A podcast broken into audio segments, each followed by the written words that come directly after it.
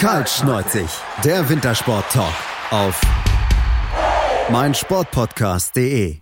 Heute ist eher ein ruhiger Tag für die deutschen Biathlon-Damen. Grund für uns dann auch mal uns ein bisschen im Lager der Damen in Ruhpolding umzuschauen. Nach dem Sprint von gestern, da haben sich Vanessa Hinz, Denise Hermann und Co. aus der Chiemgau Arena zurückgezogen, um sich in Ruhe auf die Staffel dann am Freitag vorzubereiten und Kraft zu tanken. Schließlich sind die deutschen Skijägerinnen heiß auf einen Podestplatz in Ruhpolding. Letztes Jahr fuhren sie hier auf den dritten Platz. Und auch in dieser Saison hat die deutsche Damenstaffel ja schon gezeigt, dass sie nach wie vor vorne mitmischen kann. Letztes Wochenende in Oberhof, da verpassten sie ja nach einer grandiosen Aufholjagd das Podest nur knapp auf Rang 4 und in Ruhpolding, da gehen dann Caroline Heuchler, Franziska Preuß, Vanessa Hinz und Denise Herrmann an den Start. In dieser Ausstellung sind sie bisher allerdings noch nie gefahren, von daher wird's spannend morgen und die Biathlon-Fans, die können wieder hautnah dabei sein, denn die Kollegen vom ZDF werden dieses Rennen live ab 14.15 Uhr übertragen. Ja, was ist drin in dieser Aufstellung für die deutschen Biathletinnen? Wie wurden auch die unplanmäßigen Wechsel aufgenommen? Mit welcher Einstellung geht das Team an die schweren Aufgaben heran? Auch mit Blick auf die WM im Februar in Antholz. Wir haben uns dazu mal mit dem Trainer der Damen, mit Christian Mehringer, unterhalten. Christian Mehringer, wie ist denn die Stimmung im Team nach dem Sprint gestern? Ja, Stimmung, Stimmung ist gut oder ist okay. Ähm, natürlich, wir als Trainer haben auch hohe Ansprüche an den Mädels. Wir sehen natürlich auch die Laufrückstände, beziehungsweise auch wie, wie, wie eng die Dichte ist international im Frauenfeld. Ähm, wir müssen da auf alle Fälle immer wieder von neuem beginnen und immer wieder dranbleiben, äh, weil es so eng zusammen ist. Die Stimmung passt aber, aber wir müssen noch ein bisschen auffahren Richtung WM. Es gab ja jetzt ein paar unplanmäßige Wechsel auch in der Staffelaufstellung. Welche Herausforderung bringt das für das Team mit sich? Ich denke mal, jeder kann jede Position irgendwo laufen. Natürlich Start und Schluss laufen. Äh, da muss ich ein gewisses Selbstvertrauen haben, ähm, dass das gut funktioniert. Die Mittelpositionen sind natürlich auch entscheidend für den Schlussläufer. Sind jetzt vielleicht nicht so prekär, aber im Wettkampf oft entscheidend. Da haben wir jetzt auch mit der Vanessa, weil die gestern eine gute Leistung gebracht haben auf Position 3, dass sie der Denise vielleicht auch was mitgeben kann oder eine gute Position. Jeder kann alles laufen. Äh, das, glaube ich, macht das keine Komplikation Positionen, aber man muss natürlich so ein bisschen auf den Sportler eingehen, was er sich zutraut und was auch nicht. Vanessa Hinz war beste Deutsche im Einzelrennen, im Sprint. Beflügelt das für die Staffel morgen beziehungsweise für die Verfolgung dann am Sonntag? Ja, Vanessa, glaube ich, die, ist, die, die lebt, lebt von Erfolg. Natürlich, ähm, wenn man konsequent trainiert, kann man Erfolg erreichen. Ähm, dann ist aber auch wichtig, dass sie den kriegt. Und wenn sie dann daran glaubt, dann kann die Vanessa, wie wir in der Schlussrunde auch gesehen haben, gestern wirklich darum fighten. Und das ist ja genau das, wo halt der Kopf auch eine Rolle spielt, dass sie mich nochmal richtig quält, dass sie richtig, richtig nochmal äh, um die Position 7, wo sie zu dem Zeitpunkt auch war, kämpfe. Das hat sie geschafft. Von Skistand aus bis ins Ziel rein. Ja, und das zeigt eigentlich, dass sie es drauf haben. Aber das müssen wir da auch öfters abrufen. Gucken wir auch nochmal auf Franziska Preuß. Die ist nach ihrer Krankheit mit guten Ergebnissen hier in Ruhpolding eingestiegen. Jetzt darf nur der Druck nicht zu groß werden, oder? Sie selber legt sich jetzt auch nicht den Druck auf. Ich glaube, sie ist happy mit der Platzierung, mit dem Laufen, weiß sie selber auch, dass richtig schwer gegangen ist. Dafür kann sie aber zufrieden sein mit dem schnellen Schießen, dass er noch immer noch unter die Top 15 läuft. Ähm, so geht's auch ran. Und ich glaube, die Wettkämpfe tun ihr gut, auch vor allem hier in Ruppolding noch und Pokeljuka Richtung WM, dass ich nochmal Wettkampfhärte bekomme, dann auch nochmal ein Trainingsblock ansteht und dann ist er auch ähm, richtig in guter Form in, in Antolz. Denise Hermann blieb gestern hinter dem, was sie eigentlich kann. Wie reagieren Sie jetzt auf solche Ergebnisse. Geht man da als Trainer intensiver mit der Athletin ins Gespräch? Meistens sind technische Dinge beim Schießen. Ähm, das sieht man dann meistens erst, wenn man dann nochmal die Videoaufnahmen sieht. Im Wettkampf selber kriegt man das nicht mit.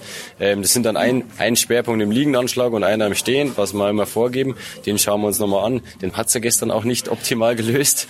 Und ja, dann kommen halt die Fehler zustande. Aber es sind jetzt keine rabiaten Fehler, sondern es ist nur die Aufmerksamkeit. Okay, auf die zwei Dinge muss ich mich äh, nochmal besonders konzentrieren, das laufen lassen und dann funktioniert es halt wieder morgen. Biathlon-Damentrainer Christian Mehringer im Interview beim Weltcup in Ruhpolding am 17.01., also am Freitag und am Sonntag, dann am 19.01.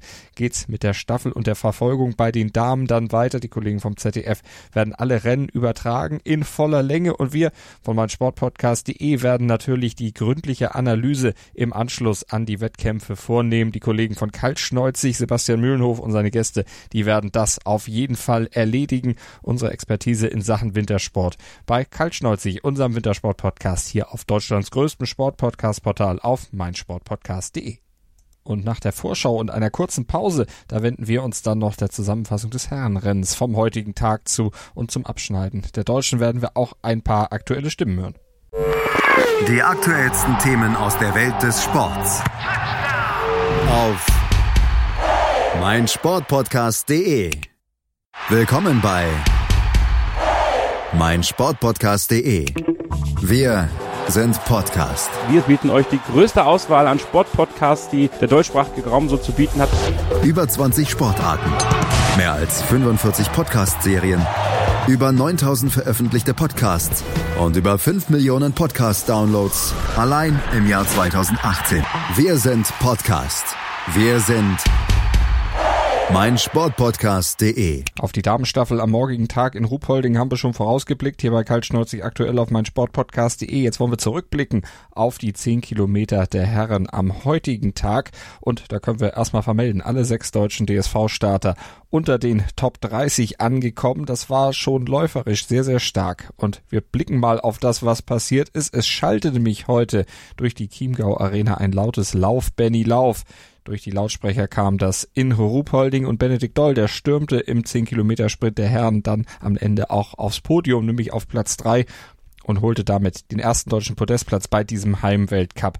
Einer war natürlich auch heute nicht zu schlagen, der Franzose Martin Fourcade. Der kam im gelben Trikot nach Ruhpolding und verteidigte dieses mit einem starken Lauf und einem fehlerfreien Schießen. Er absolvierte die 10 Kilometer in 22 Minuten 41 Sekunden und hatte damit am Ende einen Vorsprung von 12 Sekunden auf Benedikt Doll.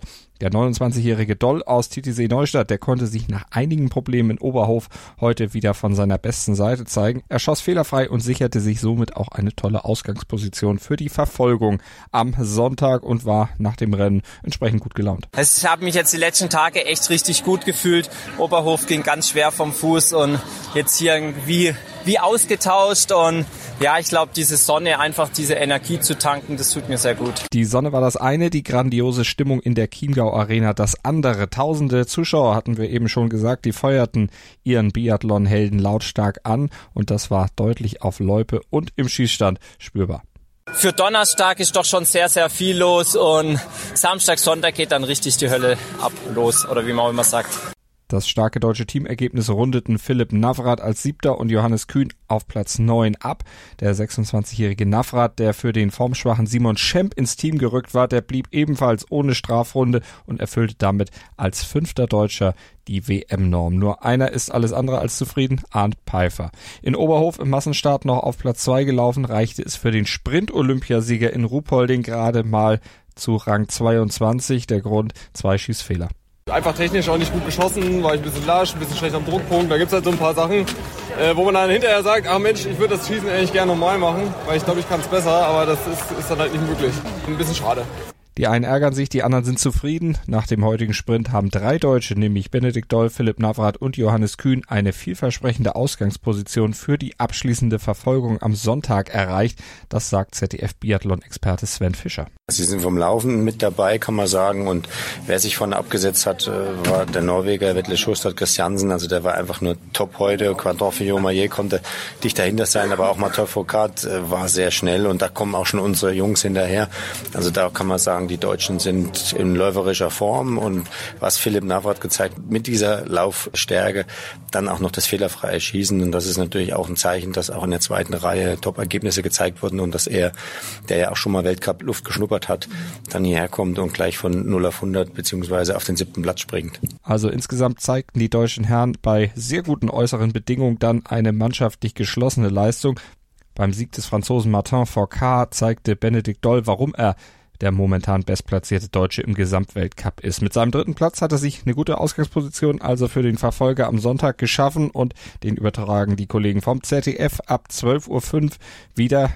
Da sind erst die Frauen dran und dann ab 14.25 Uhr, da geht's dann mit den Herren in die Verfolgung und bei Kaltschnäuze hier auf meinsportpodcast.de werdet ihr natürlich rund um den Weltcup weiter informiert. Sebastian Mühlenhof und seine Experten, die werden natürlich dann auch in der nächsten Woche ganz groß nochmal zurückblicken auf diesen Heimweltcup in der Chiemgau Arena.